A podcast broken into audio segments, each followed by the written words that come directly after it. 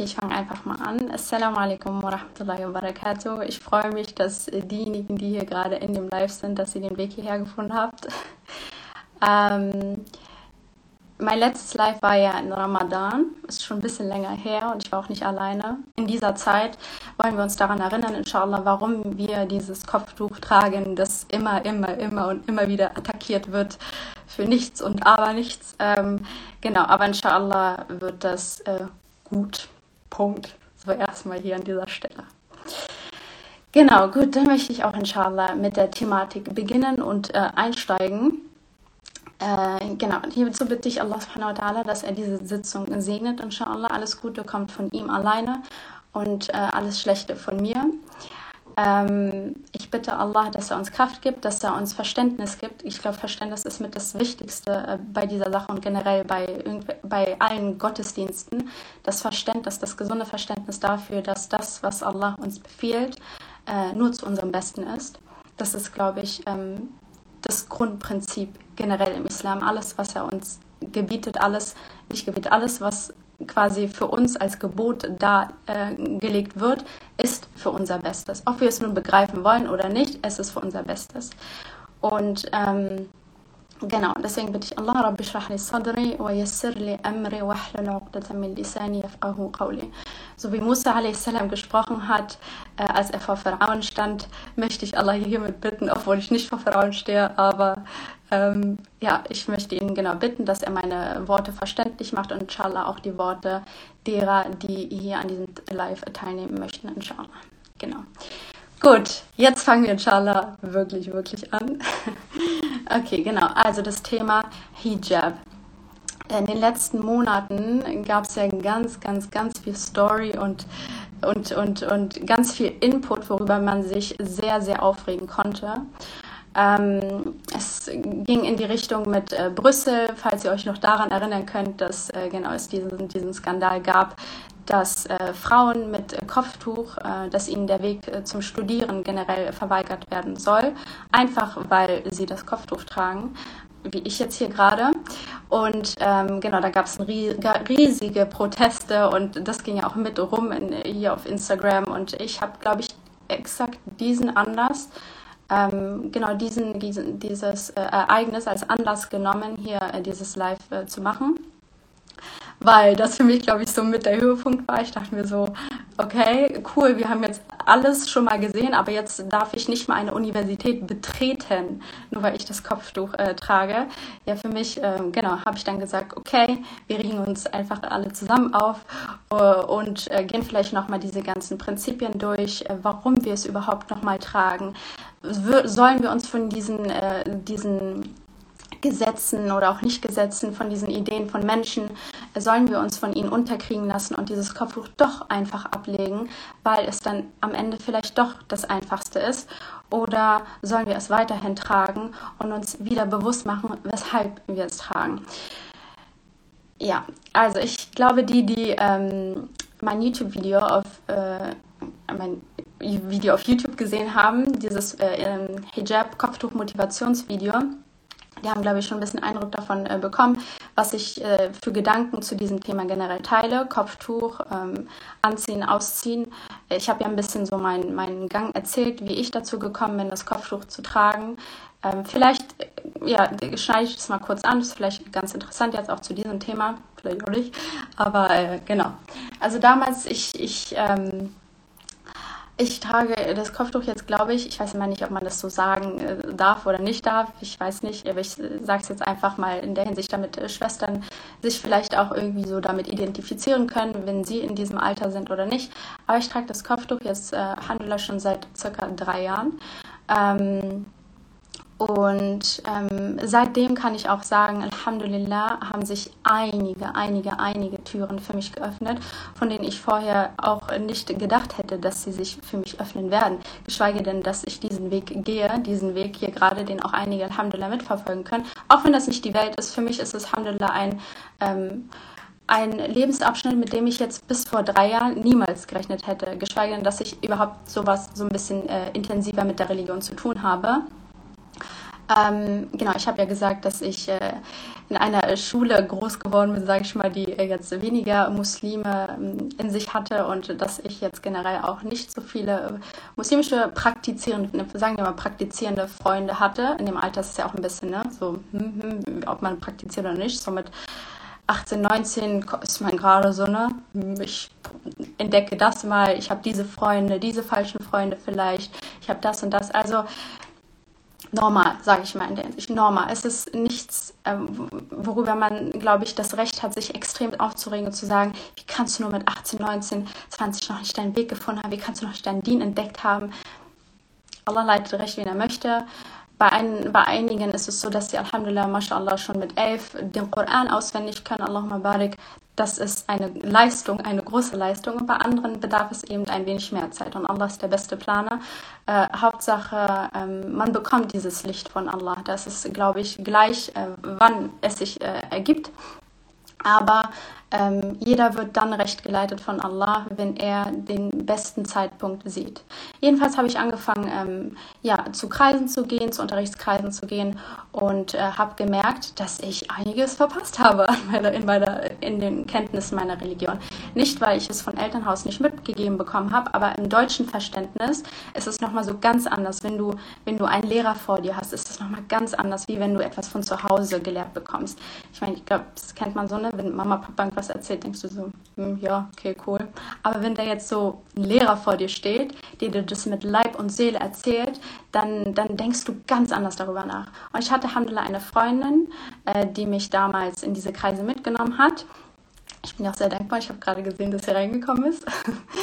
ähm, genau, sie hat mich in diese Kreise mitgenommen und diese Kreise wurden für mich wie so eine Art Sucht. Es wurde wie so eine Art Sucht, dass ich immer mehr über meine Religion erfahren wollte. Ich dachte mir, so dieses, es war für mich so mindblowing, als wenn, ich habe, glaube ich, in diesem Moment kurz verstanden gehabt, wie es ist, zu konvertieren. Also einfach dieses, dass du so, dass, dass das alles so Klick macht und du dir denkst, subhanallah, wieso konnte ich, wieso wusste ich nicht, was, was Gender ist, also ne, was in Jannah alles äh, existieren wird und was in Jahannam alles existieren wird. Diese ganzen Basic Stuff eigentlich, die ein Muslim wissen sollte, was Jannah, was Jahannam ist, was Yom al-Qiyamah ist, was Salah ist, welche, welche Tiefgründigkeiten es in ihnen gibt, diese ähm, habe ich quasi ähm, von diesem Lehrer beige beigebracht bekommen.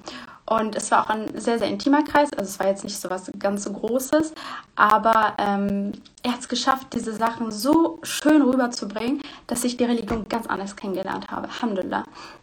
Jedenfalls, genau, habe ich äh, immer auf diesen Donnerstag, ich weiß noch, dass es ein Donnerstag war damals, ich habe immer auf diesen Donnerstag nach vorne geblickt. Ich war in der Zeit noch in meinem Abitur und ich wusste immer so, okay, Abitur, aber ich weiß, Donnerstag inshallah ist der Kreis, der mich erfüllt. Das ist wie so dieser Stern in dieser ganzen Woche gewesen, ohne zu übertreiben. Das war ein Stern in der Woche, genau.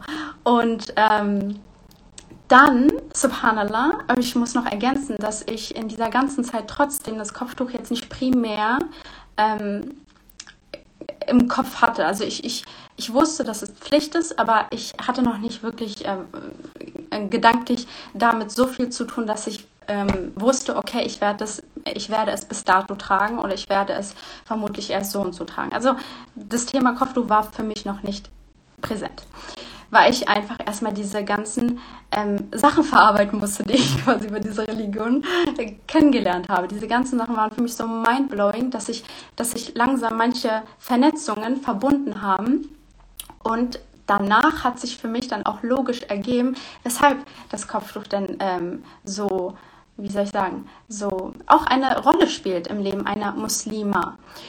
Und ich wollte vorher trotzdem nicht, als ich, bevor ich diesen Kreis besucht habe, habe ich immer zu mir gesagt, hm, Kopftuch, hm, nee, also sieht schlecht aus. Allein schon, wie ich von äh, manchen Freunden, ähm, so, ne, die Leute, ja, die jetzt nicht mehr so einen äh, Teil des Lebens spielen quasi, wie, wie die mich wohl sehen werden. Weil die kennen mich ja ganz anders und die wissen vielleicht, dass ich religiös bin, aber auch nicht so religiös. Wisst ihr, dieses nicht so religiös. Und dann bist du ja gleich so, anders und vielleicht auch ein bisschen so, so streng, so strenggläubig. Und ich, ich wollte damit gar nicht, so dieses strenggläubig wollte ich gar nicht. Ich wollte einfach nur ganz normalgläubig sein, nicht strenggläubig. Aber da bist du nicht drum rumgekommen. So. Ähm, genau. Und dann irgendwann habe ich genau diesen Kreis weiter besucht, weiter besucht und irgendwann habe ich gemerkt, Iman und äh, Bücher, Alhamdulillah, kamen auch plötzlich irgendwie dazu. Ich habe nicht mal alle Bücher selber gekauft, sondern die kamen irgendwie, wurden wie von Allah geschickt, subhanallah. Also die Bücher, die ihr immer bei mir seht, ich habe sie nicht alle selber gekauft äh, und auch nicht alle komplett äh, gelesen. So, nochmal als äh, kleines Statement auch. Genau.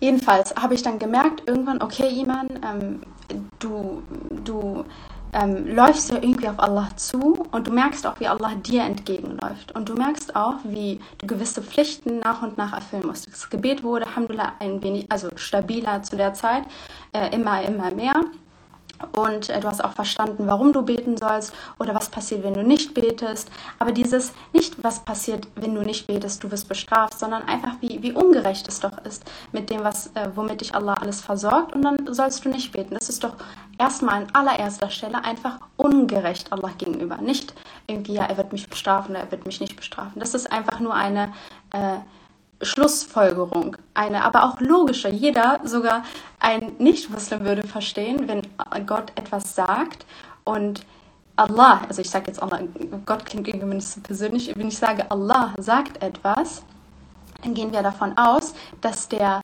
Herr der Welten etwas sagt und, und befiehlt. Und wenn wir dem quasi nicht nachgehen und wir wissen ja alle, wie, wie, schwach wir sind, wie schwach wir erschaffen sind und generell in unserer Wesensart sind. Aber trotzdem haben wir diese Stärke in uns, die wir manchmal verspüren, dass wir uns richtig auflehnen können. Und dieses Auflehnen, da gibt uns der Scheitern so einen, ganz, ganz kleines, einen kleinen Geschmack davon, wie es äh, ja, nee, ist so, sich aufzulehnen und wie krass man sich dabei fühlen kann. Dabei ist man überhaupt nicht krass und auch nicht groß äh, in der Hinsicht, sondern immer noch total, total mickrig und klein Allah gegenüber. Das heißt am Ende alles, wo man denkt, okay, man spielt sich auf und das brauche ich ja nicht und ähm, das, damit will ich jetzt nichts zu tun haben, das ist alles uns gegenüber, also unserer eigenen Seele ähm, schädlich gegenüber und nicht irgendwie Allah. Allah braucht das alles nicht. Das brauche ich aber euch überhaupt nicht zu erzählen, weil ihr alle wisst, dass Allah uns nicht braucht. Wir brauchen Allah. Und ich glaube, wenn das das allererste ist, was man so irgendwie langsam, langsam äh, manifestiert, dann ergeben sich langsam, langsam ähm, andere Puzzleteile, beziehungsweise Allah gibt einem dieses Verständnis. Es gibt auch ein Dua, aber das kann ich jetzt nicht äh, ähm, äh, sagen, weil ich nicht genau den Wortlaut weiß, auch nicht auf Arabisch, aber auf jeden Fall geht es in die Richtung, ähm, ja, Allah, gib mir ein, also dieses, gib mir ein gesundes Verständnis für deine Religion, ein gesundes Verständnis, weil wie viele Menschen gibt es, die irgendwie an Allah glauben, aber trotzdem in eine Richtung gehen, die Allah eigentlich nicht gemeint hat, so ganz woanders und wir wissen nicht, ob wir diesen Weg äh, gehen oder auch nicht gehen. Deswegen ist es immer richtig wichtig, äh, genau Allah zu bitten, dass er uns ähm, den Sirat al-Mustaqim, den richtigen und einzigen Weg zeigt. Und wenn man diese aufrichtige Absicht hat, und da fängt es auch wieder mit dieser Absicht an, und niemand kann deine Absicht judgen, weil sie nur hier drin ist, alleine. Und gerade deine Absicht ähm, die ist immer so schwer in Worte zu fassen. Die man, muss man auch gar nicht in Worte fassen. Das ist wie so ein, finde ich, so ein, so ein Pakt, den du mit Allah schließt, in dir selbst. Also, dass du eine Sache quasi für ihn alleine tust. Und da brauchst du nicht die Meinung von irgendwen anders, dass er sagt, hm, ich glaube, der hat es irgendwie nicht unbedingt für Allah getan. Das weißt du ja letztendlich am besten und Allah weiß auch am besten. Das heißt, wenn du manchmal mit deiner Absicht zu strugglen hast, habe ich mal von einer Freundin gehört, ähm, ist es vielleicht auch ein Anzeichen dafür, dass du dich bemühst und Allah sieht, dass du mit deiner Absicht ringst. Also dieses, es ist besser, mit deiner Absicht zu ringen, als zu wissen, oh, ich habe ja immer eh eine reine Absicht, ist alles gut. So. Also, ja, finde ich voll das gruselige Thema. Äh, generell die Absicht ähm, kann ganz schnell beschmutzt werden. Deswegen ist es immer richtig, richtig wichtig, ähm, sie immer und ständig zu reinigen. Und wer kann sie besser reinigen und äh, uns besser helfen als Allah selber? Genau. Ähm, Nochmal zurück äh, zum Hijab. Genau, ich habe dann gesagt, dass ich ähm, mir eher nicht so vorstellen kann, das Hijab zu tragen und mir auch so meine, hm, so sagt man, ne, meine Zukunft so auch ohne ausgemalt habe. Ich einfach dachte so, ich will nicht offenkundig Muslima sein. Das, das, ähm, ich glaube, da hat aber wirklich ein bisschen, wenn ich das jetzt so richtig straight aussprechen kann, so ein bisschen Scham eine Rolle gespielt. Ich, wenn man, wie kann ich das aussprechen? Ähm, damals, dass ich ein bisschen weniger über den Islam wusste, ähm, habe ich mich für ganz viele Sachen auch geschämt, die äh, mit mir verbunden wurden.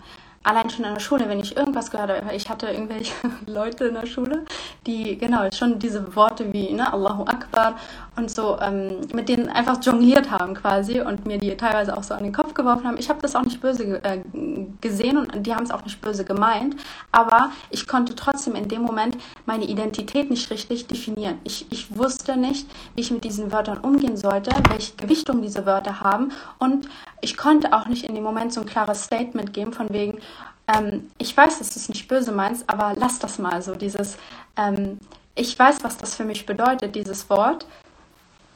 Und ähm, ich verbinde damit etwas, wo ich möchte, dass du es bitte nicht so in den Dreck ziehst. Und ähm, ja, ich, ich hat, wenn man ein bisschen unwissen, unwissender ist, dann ist man auch unsicherer, automatischerweise, logischerweise in der Religion. Und wenn man unsicher ist, dann schämt man sich auch für Dinge, weil man schneller angegriffen werden kann, so in der Hinsicht, wenn das logisch war, was ich gerade gesagt habe. Ähm, auf jeden Fall habe ich mich damals geschämt. Weshalb ich das Kopftuch auch erstmal auch gar nicht in Erwägung gezogen habe. Gar nicht. Ich dachte mir so, Alter, es ist schon schlimm genug, wenn Leute vielleicht hören, dass ich Alhamdulillah, Bismillah, äh, was auch immer sage. Und dann das Kopftuch ja nochmal so die Spitze, beziehungsweise die Kirsche auf diesem Sahnehäubchen. Und deswegen habe ich gesagt, mm, erstmal, nee, danke. So, aber Allah hat einen anderen Plan anscheinend. So, subhanallah. Ähm, wichtig ist es aber, glaube ich, hier, das ähm, zu, zu erwähnen, dass ähm, also jetzt äh, bezogen auf mich, weil ich kann es ja nicht auf andere beziehen, aber ich habe angefangen, genau, mich dann mit dem Hijab so ein bisschen auseinanderzusetzen. Ich habe Vorträge gehört.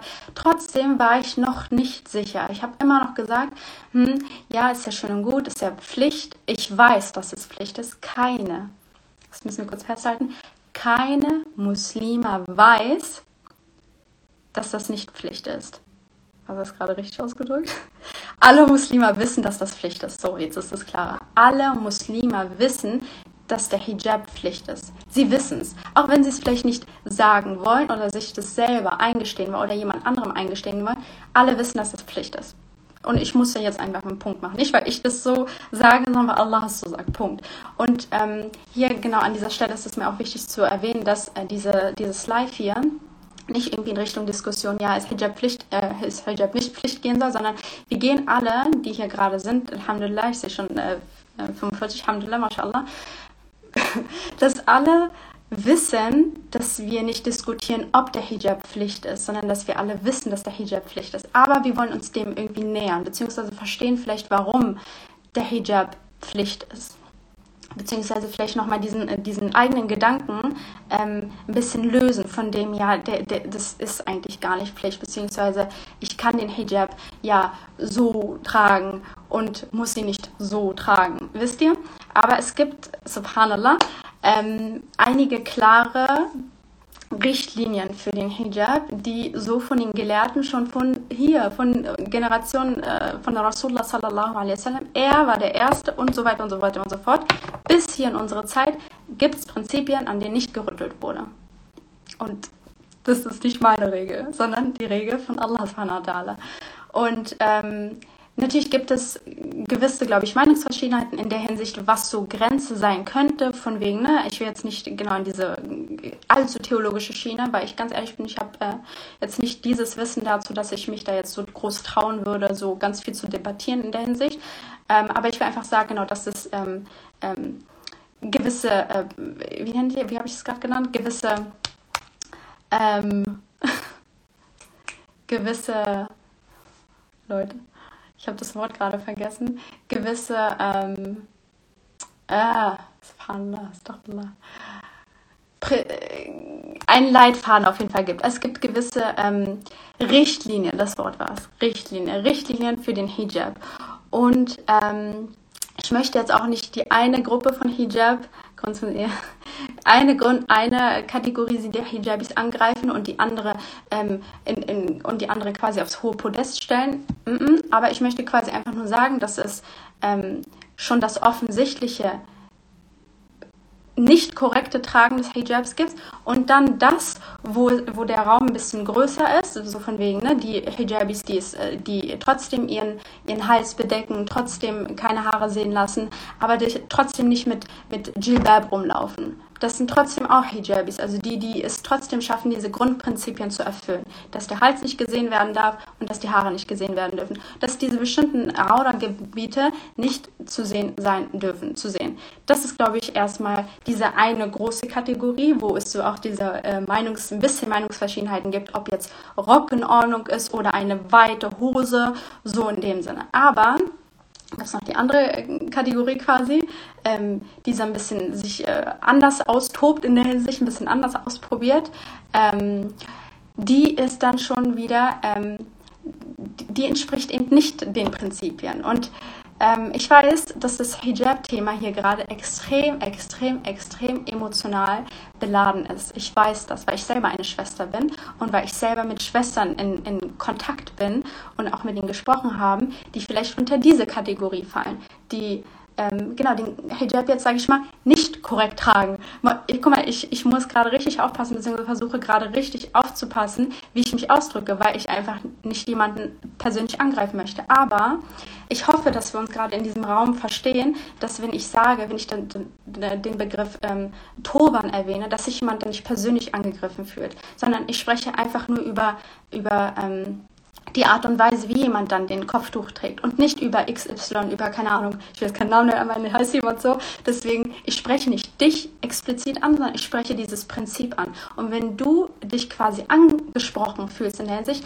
dann, dann, dann kann man diesen Gedanken entweder annehmen und versuchen zu verarbeiten und zu bearbeiten oder man nimmt ihn nicht an. Und da ist natürlich jeder wieder also komplett frei in seiner, in, in, in, in seinem, in, in seiner Meinung, in seinem Denken, komplett frei. Aber Allah sagt uns quasi, ähm, er regt uns an, er regt uns dazu an, nachzudenken. Und das, da sind wir, du und ich, auch nur ähm, berechtigt zu. Wir dürfen auch nur Menschen dazu anregen, äh, darüber nachzudenken. Mehr nicht. So, Punkt.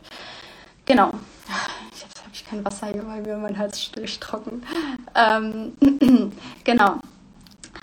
Ähm, jetzt habe ich genau ein bisschen Themen überlappt, aber ich wollte sagen, genau, nochmal, um meine Geschichte quasi abzuschließen damit, dass ich dann ähm, gemerkt habe, okay, Iman, du bist jetzt auf einem gewissen, äh, gewissen äh, Wissensstand, wo du weißt, dass das, was du tust, das, was du quasi an nicht Gutem tust, wo du Allah dich, wo du Allah dich, also wo du dich Allah widersetzt, dass das alles nur dir gegenüber ähm, verwerflich ist, nur dir gegenüber. Das heißt, du schließt dir die eigenen Türen zum Khair.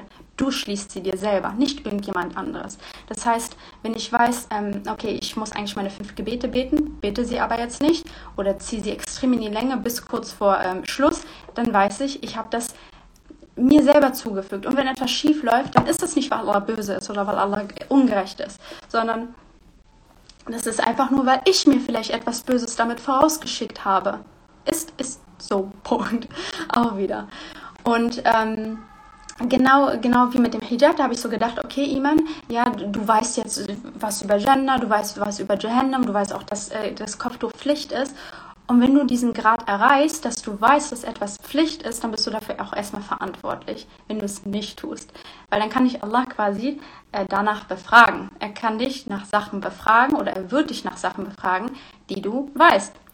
Logisch, weil die hier drinne sind und auch hier drinne sind. Aber ob man sie hier annimmt, ähm, hier ist ja ne, so dieses Emotionale, sage ich mal, und hier ist dieses Rationale. Du weißt, hm, okay, äh, emotional, so rum, emotional weißt du, okay, Allah sagt, ich muss den Hijab tragen. Ja, es stimmt, es ist eine Pflicht, ich muss also den Hijab tragen. Punkt. So, so, so denkt die Emotion, ja. Und das Rationale, oder es könnte man auch beides andersrum sehen, dass das Rationale sagt, ähm, ja, aber was ist, wenn du so, so und so und so, und dann kommen die Westwasser, die ganz, ganz berühmten und berüchtigten Westwasser. Ähm, Fun Fact daneben, was ich über das Wort Westwasser gehört, bestimmt äh, wissen das die einen oder anderen hier unter, aber das passt gerade, deswegen sage ich das. Ähm, Westwasser und andere Worte wie Selseller und die ganzen ähm, Wörter, die sich so cool, sage ich mal, reimen aufeinander, äh, im Koran, dass ähm, sorry, aber derjenige, der oder diejenige, die beten möchte, die kann das gerne tun, inshallah. Ich habe ja gesagt, vielleicht speichere ich das inshallah, deswegen lasst euch von mir jetzt nicht irgendwie ne, am Gebet, äh, lasst euch nicht äh, genau hindern. Geht beten. Genau. Ähm, dass das Wort Waswasa auch von, von, von äh, der Linguistik her quasi, oh, es tut mir leid, die ganze Zeit kommt die Einstellung, deswegen muss ich die hochschieben.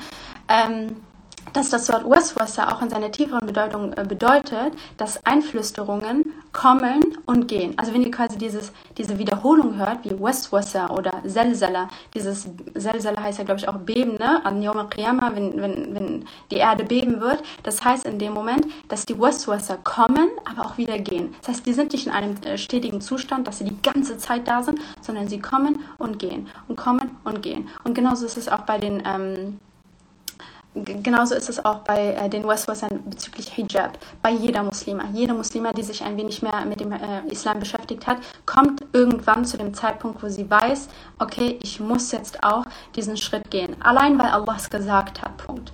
Und ähm, genau, was ich sagen wollte bei den Westwasser, dass äh, sie bei mir dann auch äh, eingesetzt haben, extrem. Vor allen Dingen der Shaitan, der kommt nicht, wenn du keinen Bezug zur Religion hast. Er kommt nicht zu dir. Er kommt nicht zu dir. Ihn interessieren die Menschen nicht, die sich nicht mit der Religion beschäftigen, weil er weiß, die sind schon, die gehen schon irre. Die gehen schon, das heißt, äh, die sind schon fehlgeleitet, sage ich mal in der Hinsicht. So, ne? Der, der Scheitan, der kümmert sich um Leute, die, die sich bemühen, die sich anstrengen, die sich die ganze Zeit Gedanken machen und verzweifelt sind und sagen, ja Allah, ich versuche doch irgendwie was Gutes zu machen, aber ich irgendwie, ich krieg's nicht hin. Diese inneren Monologe, die bestimmt jeder kennt, die, die, spricht man nicht aus, aber die hat man so in sich. Dieses, dieser stetige Kampf zwischen Gut und Böse, dieses, ja, ich muss das machen, aber irgendwie, hm, ich kann es irgendwie doch nicht machen, weil, Punkt, Punkt, Punkt. Und diese Waswasser, da weißt du, der Shaitan hat dich im Visier. Wenn du extrem mit Waswassern zu strugglen hast, dann wisse A, dass du auf dem richtigen Weg bist, Alhamdulillah, und B, dass der Shaitan dich im Auge hat. Er hat dich im Auge. Und das ist auf der einen Seite natürlich schrecklich, aber auf der anderen Seite ist es auch wie so eine Art ähm, Ehre, sage ich mal. Es ist, man darf sich geehrt fühlen, weil der Shaitan, wie gesagt, er kümmert sich nicht um Leute, die keinen Bezug zur Religion haben, sondern er kümmert sich um die Leute, die sich Allah nähern. Er sagt ja auch, ähm, ich warte am Sirat al-Mustaqim, da warte ich auf deine, auf deine Diener. Und ich werde sie alle fehlleiten, bis auf diejenigen, die, die Allah auserwählt und die ihm nahestehen und so weiter und so fort. Deswegen ähm, deswegen hab diesen Fakt erstmal im Kopf und nimm ihn so an, dass du Waswasser hast, weil ich musste den auch ganz, ganz lange. Ich wusste erstmal nicht, okay, bin ich krank oder bin ich gerade voll irgendwie woanders und bin ich der schlechteste Muslim dieser Welt, was auch immer. Hey, nein, nein, du bist nicht der schlechteste Muslim dieser Welt. Du bist nur Angriffsfläche für den Shaitan, weil er weiß, was in dir ist und weil auch Allah weiß, was in dir ist. Und er will es mit jeder Kraft zerstören, Shaitan. Er will es mit jeder Kraft zerstören. Und äh, dazu gehört auch der Hijab, weil der Hijab eine, ein großer Schritt ist im Leben einer Muslima. Viele Leute sagen zu mir, die mich damals noch kannten ohne Hijab, dieses ähm, so, das Gesicht ist im Fokus plötzlich. Also du als Mensch und das, was du sagst, ist nochmal ganz anders. Jemand, der kein Hijab hat. Ich weiß nicht, ob euch das mal aufgefallen ist oder so, aber natürlicherweise, also ohne jetzt eine Wertung dorthin dahingehend, ähm, wenn man den Menschen sieht, man achtet ja auf das auf, auf alles so. Und meistens fallen die Haare sofort auf, weil sie vielleicht schön sind, weil sie vielleicht äh, verrückt aussehen und so weiter und so fort. Aber bei uns ist es irgendwie, bei uns ist es eben nicht so. Bei uns, wir fallen direkt auf. Das Gesicht wurde mir auch ganz oft gesagt, natürlich erscheint markanter in dem Moment. Also du als Person in dem Moment und wie du redest, man achtet mehr so auf dein Gesicht und so weiter und so fort. Okay, das haben wir so hingestellt. Und natürlich, ne, Weshalb Hijab, äh, also deine Seele soll ja mehr im Vordergrund stehen. Das, was du sagst, wie du dich ausdrückst, wie du sprichst, ähm, wie deine Gedanken sind, wie, wie, ähm, in welche Position du dich aufarbeitest, sowas. Also dieses, was man nicht direkt sieht, spielt mehr dann eine Rolle. Und ähm, genau, und äh, genau, zu dem Hijab dann nochmal. Ich äh, wollte, habe dann diese Westwasser die ganze Zeit gehabt und ich wusste, okay, jemand, aber trotzdem ist es eine Pflicht, du musst es tragen. Nicht, weil es mich schützt vor Männern, und jetzt möchte ich auch mal kurz äh, in diese Richtung gehen, Nein, nicht, weil es mich schützt vor Männern, nicht, weil Männer sich nicht beherrschen können, nicht, weil äh, ich zum Symbol dargestellt werde und ich jetzt mich bedecken soll, damit Männer, immer Männer, Männer, es geht nicht um Männer, es geht nicht um die Männer bei dem Hijab. Als allererstes geht es darum, dass Allah es gesagt hat. Vergiss die Männer. Männer gibt es erstmal in dem Moment gar nicht. Es geht einfach darum, dass Allah es so will. Allah hat gesagt, der Hijab ist Pflicht für uns. Also nehmen wir erstmal diesen Fakt als Fakt an. Allah hat es gesagt. Und eigentlich müsste ein Mensch genau dann, also ein Mensch, der eine spirituelle Bindung zu Allah subhanahu wa ta'ala hat, müsste eigentlich, für ihn müsste das Grund genug sein, subhanahu. Ich habe Gänsehaut bekommen, als ich das, diese Informationen gehört habe. Ich dachte mir so, Allahu Akbar, wir Menschen, wir suchen für jede Sache einen logischen, rational nachvollziehbaren, emotional stabilen Grund wir müssen alles so extrem. Ja, aber nee, für mich scheint es nicht logisch und rational, wenn ich jetzt diese Sache mit der abwäge und so weiter und so fort. Girl oder ja, in dem Moment Girl ist es spielt keine Rolle, ob es für dich rational, äh, also logisch nachvollziehbar ist oder emotional logisch oder äh, vereinbar mit deiner Karriere oder was auch immer. Es geht darum, dass der Herr der Welten, zu dem du zurückkehren wirst, dir gesagt hat, du sollst den Hijab tragen. Und dann nimmt man diesen Fakt auch erstmal an. Allah, weil Allah es gesagt hat, wie ich bereits hundertmal wiederholt habe. Allein weil Allah es gesagt hat. Und ähm, hierzu möchte ich auch kurz äh, eine Verbindung zu Numan Ali Khan ähm, ähm, machen, eine Verbindung zu ihm, weil ich mir vorhin ein Video äh, von ihm angehört habe. Ich habe ein bisschen Input gebraucht, okay? Sie wird hier äh, so, ne, ein bisschen Inspiration. Und er hat was so Schönes gesagt, worauf ich, glaube ich, gar nicht gekommen wäre. Gar nicht. Er meinte, also es ging auch in diesem Diskurs, Hijab, Hijab, Hijab. Und es ist ja immer ne, für uns Frauen so richtig kratzig, wenn ein Mann darüber redet, weil wir denken uns immer so, ja, okay, hm, er hat ja gar keine Ahnung, er muss den Hijab ja nicht tragen. Das dachte ich mir auch oft genug. Aber wir gehen jetzt quasi auf das, ähm, auf das Rationale ein und was er sagt, er gibt ja wieder, was Allah subhanahu wa ta'ala sagt, nicht aus seiner ne, Meinung heraus. Er sagt, Einmal war er, ähm, ne, er ist ja immer unterwegs äh, auf der ganzen Welt und einmal war er irgendwo in Amerika und hat einen Vortrag gegeben. Und dann kam eine Schwester zu ihm und meinte, sie ist frisch äh, konvertiert und meinte dann später, ähm, ja, ich liebe den Islam, ich liebe auch alles am Islam, das ganze Konzept, aber das, was ich nicht mag, ist der Hijab. Warum? Erstmal so voll hart, ne? So, alles, ich liebe alles am Islam. Gib mir alles über den Islam, aber der Hijab, der, der passt mir nicht. So, und dann habe ich das mir überlegt, okay, krass, das kann man jetzt darauf antworten. Ja, und dann hat er eine so schöne Antwort gegeben. Er meinte, ähm, erstmal dieses, äh, das Konzept davon, dass ein Mensch ähm, sich immer das rauspickt, was ihm gerade passt. Ich glaube, damit kann sich jeder so identifizieren. Ne? Wir haben eine Sache, wovon wir wissen, okay, die gehören ja zu den Pflichten und so weiter. Und dann erlauben wir Menschen uns zu sagen, hm, ja, nee, ich glaube, das Gebet, das passt mir gerade nicht zu dieser Zeit. Oder, hm, ja, ich glaube, der Hijab, nee, der passt mir gerade gar nicht in meiner Karrierelaufbahn, überhaupt nicht. Oder ähm, das Fasten, ja, schön, das ist eigentlich gut, auch ist so gesund, aber es passt mir gerade nicht, weil ich was anderes gerade verfolge. Mein, mein Sommerbody möchte ich, ne? und mit dem Fasten geht es ja gar nicht. So, wir versuchen alles irgendwie uns gerade zu biegen. Nichts wissend, dass Allah doch genau wusste und weiß, wie er was, wie er welches Gebot hinabgesandt hat, zu welcher Zeit und zu welchen Umständen. Ich meine, diese Gebote, die wurden doch schon von abertausenden Jahren ähm, herabgesandt von Allah. Und wie krass hat sich die Welt in der Zeit verändert? Wie krass hat sie sich verändert? Sie hat sich doch unglaublich verändert. Wusste Allah jetzt nicht? Hm, okay, es wird eines Tages diese ähm, Hijabistas geben, die auf Business aus sind und so weiter und so fort und auf Blogging und so. Er wusste doch, dass es die noch geben wird. Er wusste, dass es die noch geben wird und dass sie äh, diesen Hijab vielleicht in Frage stellen werden oder sie sich dem äh, zurecht ähm, legen werden in Hijab. Dann wird es plötzlich Interpretationen geben, von denen die gar keine Ahnung haben, wo sich so denken, ja, wo, woher kommen die? Dann kommen so gewisse Styles zu, zustande, wo Rasulullah auch so gedacht hätte, so sallallahu alaihi wasallam, auch gedacht hätte, so, äh, nee, so hat Allah mir das jetzt so nicht gesagt. Also, so, wisst ihr, was ich meine? Ähm, es ist eigentlich auf der einen Seite richtig erschreckend und gruselig, dass wir uns Menschen ähm, die Gebote Allahs so zurechtbiegen, wie wir sie gerade haben wollen. Das ist eigentlich richtig schlimm, wenn man sich das als Fakt überlegt. Weil wer sind wir, dass wir so handeln, handeln in dem Moment? Ähm, dass wir sagen, okay, Allah hat eigentlich was hinabgesandt, aber, aber ähm, so und so. Dieses Aber sollte es in die solchen Fällen überhaupt nicht geben, Subhanallah, überhaupt nicht. Dieses Aber im Gegenteil ist so gefährlich. Dieses Aber kann nur vom Shaitan kommen. Es ist Pflicht. Aber, aber was? So, wisst ihr, was ich meine? Gibt kein Aber in dem Moment. Ähm, Entschuldigung. Jedenfalls hat er dann gesagt, ähm, auf die Antwort nochmal zurück, was er der Schwester für eine Antwort gegeben hat. Er meinte dann, der Grundgedanke ist ganz falsch. Das habe ich ein bisschen angeführt. Du darfst nicht sagen, ich liebe den Islam, aber Punkt, Punkt, Punkt. Das heißt, du, du, du rüttelst an der Shahada, du rüttelst an dem Ashhadu an la ilaha illallah, du rüttelst an dem etwas. Oder du, du, du nimmst so einen Baustein und, und, und ähm, nimmst ihn aus dem ganzen Puzzleteil raus. Und automatisch fehlt dann doch etwas, etwas Essentielles dann auch noch in dem Moment für eine Muslima.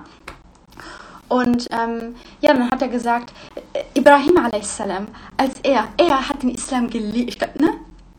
Ibrahim, über ihn brauchen wir jetzt gar nicht zu reden, wer er war und so weiter und so fort. Er hat den Islam geliebt. Er ist, wie wird er genannt? Freund Allahs wird er genannt, äh, von, von Allah subhanahu wa ta'ala. Und er hat von A bis Z jede einzelne Regel und jedes einzelne Gebot und Verbot geliebt von Allah.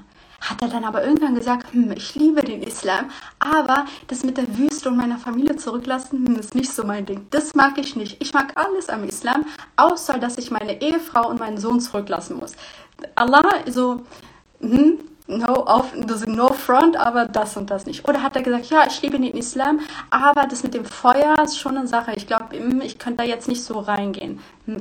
Und noch eine Sache, Ibrahim ist einfach das perfekte Beispiel dafür, dieses, ja, Allah, ich liebe eigentlich alles, aber mein Sohn so zu schlachten, das ist jetzt no front wieder, aber es ist schon Nummer zu viel. So, Allah, du, du weißt, was mein Sohn. Subhanallah, nichts von dem hat er gemacht. Nichts. Und Ibrahim a.s. hatte doch wohl mit die krassesten Prüfungen, die sich ein Mensch je vorstellen kann.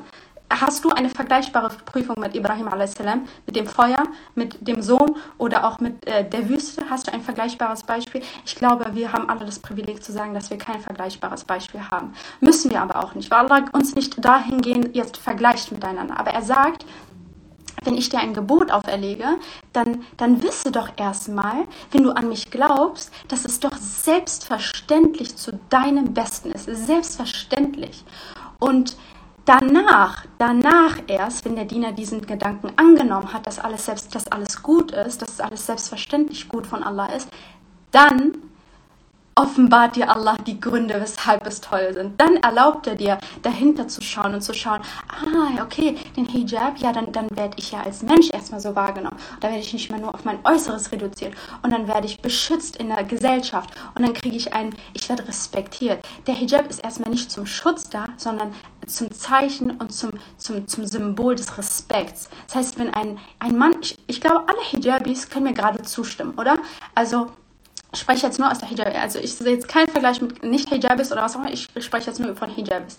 Ähm, eine Hijabi, die wird doch irgendwie automatisch ganz anders von Männern wahrgenommen, oder? Es ist doch so. Diese, dieses, ich, ich ähm, weiß noch, dass ich mal ich weiß gar nicht mal mit welcher Person, das ist auch voll egal, aber mit irgendeiner Person, das ist nicht mal meine Freundin, glaube ich, gewesen, irgendeine Person, war ich mal unterwegs und dann gab es so, so eine Runde Kenneck Boys und dann, dann sind wir da so gelaufen. Ich glaube, wir waren so ein bisschen getrennt voneinander, also das Mädchen und ich, wir sind nicht zusammen äh, quasi durchgelaufen durch diese Kennex, sondern ähm, äh, nacheinander. Und ich habe direkt gemerkt, so wie sie mit ihr umgegangen sind.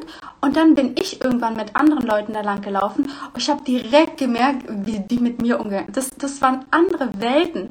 Und ich weiß nicht, woran das, natürlich, man kann jetzt nicht sagen, oder es gibt äh, Männern auf keinen Fall das Recht, eine Frau so zu behandeln oder nicht so zu behandeln. Ich sage das als Frau. Wenn ein Mann das nochmal sagen würde, dann wäre es so ein bisschen so, ja, hast du das schön rausgeredet.